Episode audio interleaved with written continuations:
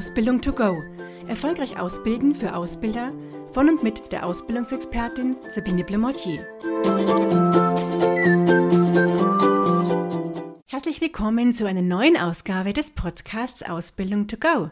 Mein Name ist Sabine Blemortier und ich finde es schön, wenn Sie wieder dabei sind oder sich das erste Mal eine Podcast-Folge von mir anhören. Im Januar diesen Jahres bin ich ja gestartet mit dem Thema Pflichten für Ausbildende. Und ich habe damals schon gesagt, es fehlen natürlich jetzt die Pflichten für die Auszubildenden.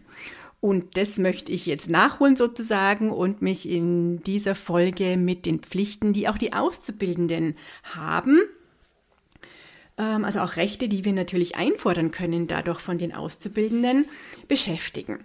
Dazu sind zwei rechtliche Grundlagen erstmal besonders wichtig, nämlich das Berufsbildungsgesetz, der Paragraph 13, aber auch noch der Ausbildungsvertrag, weil da nämlich noch zwei Ergänzungen auf der Rückseite sozusagen des Ausbildungsvertrages ist, meistens die Rückseite oder ähm, eben in dem, im Anhang sozusagen dabei es noch zwei Ergänzungen, die hier auch wichtig sind und zur Pflicht des Azubis gehören. Ich starte jetzt mal mit dem Paragraphen 13 und der startet nämlich mit dieser Aussage, dass Auszubildende sich bemühen müssen, die berufliche Handlungsfähigkeit zu erwerben, die zum Erreichen des Ausbildungsziels erforderlich ist. So, und dieses Bemühen ist etwas, was auch in Trainings, die ich halte, natürlich immer diskutiert wird. Was heißt dann jetzt bemühen? Und was ist denn, wenn der Auszubildende äh, ja zum Beispiel in der Berufsschule nur 5 und 6er schreibt?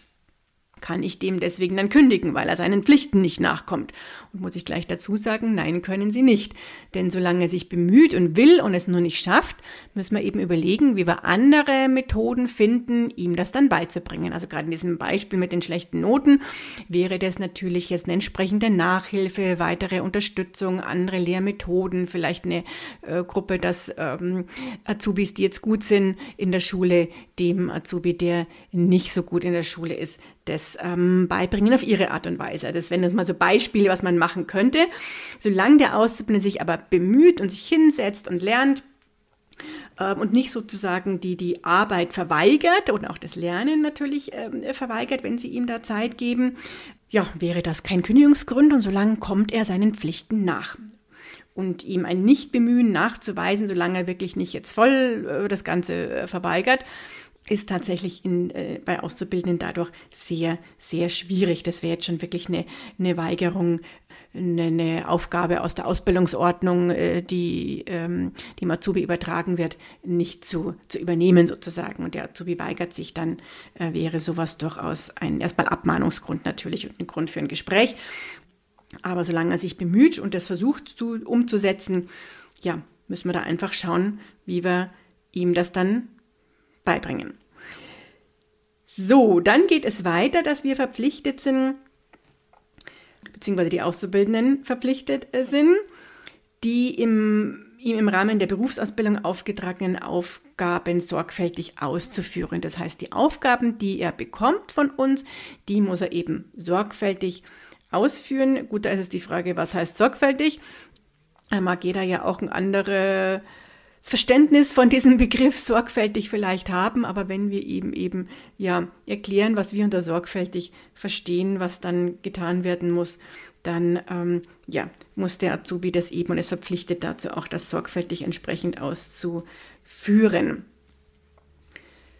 So, an Ausbildungsmaßnahmen teilnehmen für die er auch ja, von uns freigestellt werden muss, muss der Auszubildende auch. Das heißt, er kann jetzt nicht sagen, nee, in die Berufsschule will ich nicht gehen, ich gehe lieber in den Betrieb oder ich nehme an bestimmten Lehrgängen, die wir hier veranstalten und Seminaren nicht teil. Das geht nicht. Ähm, da ist es so, dass er an diesen Ausbildungsmaßnahmen auch teilnehmen muss. Dann muss er unseren Weisungen folgen, die wir ihm im Rahmen der Berufsausbildung geben, und zwar Weisungen von allen weisungsberechtigten Personen. Das heißt nicht nur vom hauptamtlichen Ausbilder, sondern auch von allen ausbildenden Fachkräften. Genauso muss er hier Folge leisten und für mich ist immer so ein Beispiel, wenn ihm jetzt angetragen wird, zum Beispiel sich häufiger die Hände zu waschen, damit ähm, die Produkte, mit denen er zu tun hat, äh, nicht sozusagen ähm, schmutzig werden, dann ist es durchaus ein berechtigter Grund ja auch und eine Weisung, der er da Folge zu leisten hat. Mm, wenn Sie ihm jetzt die Anweisung geben würden, ähm, schütt deinen Kaffee auf den Arbeitsplatz und Schreibtisch des Kollegen, dann wäre das jetzt zwar auch eine Weisung vielleicht, aber eine, die, die mm, ja, gegen äh, Recht und Glauben, sage ich jetzt mal, verstößt und nicht so sinnvoll ist. Und äh, von daher dürfte er sich bei sowas dann natürlich schon weigern. Ne? Also das heißt nicht, dass er wirklich alles machen muss, was wir sagen, wenn das nicht äh, den, den normalen Gesetzen und Umgangsformen entspricht, dann müsste er es natürlich nicht tun, aber alles andere, was eben hier ähm, mit der Berufsausbildung zu tun hat äh, und nachvollzogen werden kann, dass es sinnvoll ist, diesen Weisungen muss natürlich der Auszubildende hier nachkommen. Er muss auch die für die Ausbildungsstätte geltende Ordnung beachten. Jetzt ist es hier so, dass äh, es in ja, vielen und fast allen Betrieben irgendeine Art und Weise von einer Arbeitsordnung gibt. Die heißt vielleicht manchmal auch anders. Da stehen dann häufig so Dinge drin wie Darf ich privat im Internet surfen während der Arbeitszeit? Äh, wie ist es mit der privaten Handynutzung? Äh, darf ich das Telefon zum Beispiel für private Telefonate, das Firmentelefon für private Telefonate nutzen?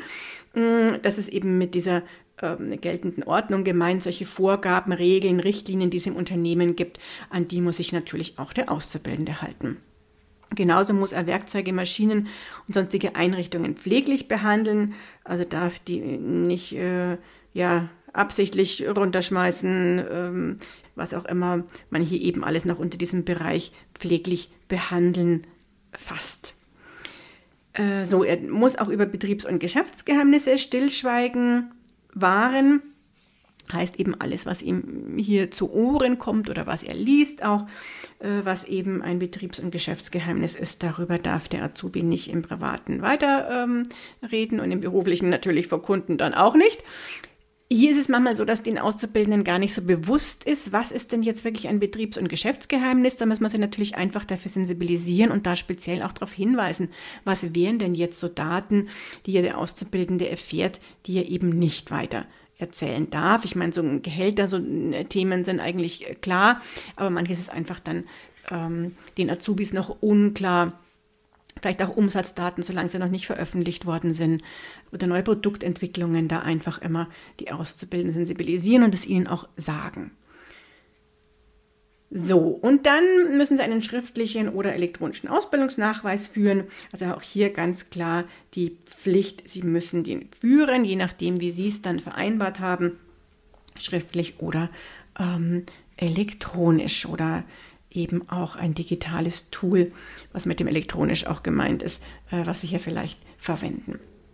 Das sind die Pflichten des Auszubildenden, die sich aus dem Paragraphen 13 ergeben. Jetzt habe ich ja schon gesagt, es gibt noch zwei Pflichten, die sich nun tatsächlich aus dem Ausbildungsvertrag ergeben.